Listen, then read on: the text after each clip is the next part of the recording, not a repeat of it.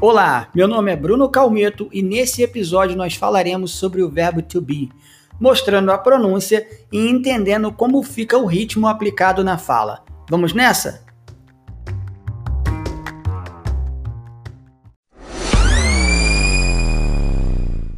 Olá, bem-vindos! Episódio um pouco diferente hoje, pois deixaremos de lado a parte do vocabulário para focar no verbo to be.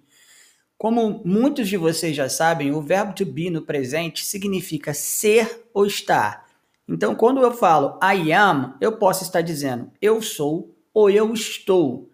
É, isso fica muito claro dentro de um contexto ou com o restante da frase. Então, a gente vai focar aqui na pronúncia, tá?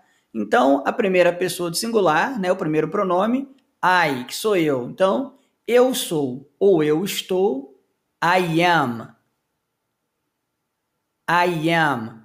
E é muito importante em inglês, quando se tem a letra M, que encoste os lábios. Ó, am, am, I am. Você é ou você está. You are. You are. Ele é ou ele está. He is. He is. Ela é ou ela está. She is. She is. Isso é ou isso está. It is. It is. Porém, no inglês americano, it is, falado rápido, torna-se it is. It is. Nós somos ou nós estamos. We are.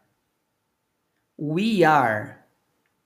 Vocês são ou vocês estão. You are. You are. Exatamente como é no singular. E eles são ou eles estão. They are.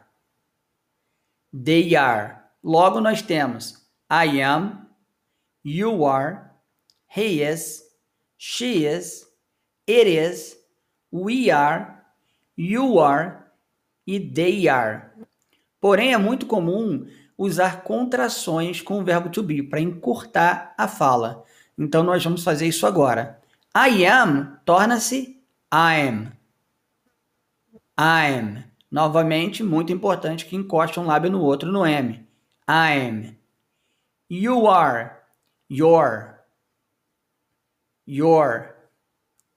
He is. His. His. She is. She's. She's. It is. It's. It's. We are. We're. We're. You are. You're. Your. E they are. There. There. Gostaria só de chamar a atenção aqui para we are, que torna-se we're, quando falado rápido, acaba soando como were. Were.